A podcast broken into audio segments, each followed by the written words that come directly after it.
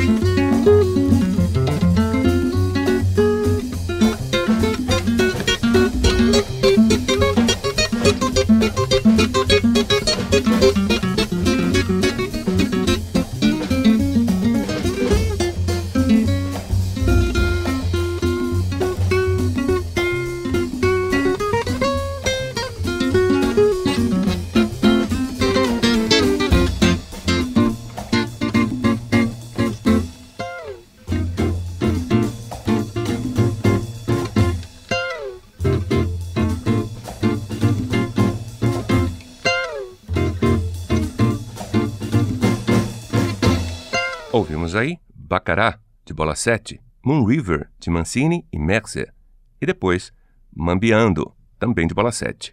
Estamos apresentando Esquina do Jazz, hoje ouvindo uma seleção de interpretações de Djalma de Andrade, o Bola 7. Depois do intervalo, eu volto com mais faixas do seu disco Tour de Force, de 1963.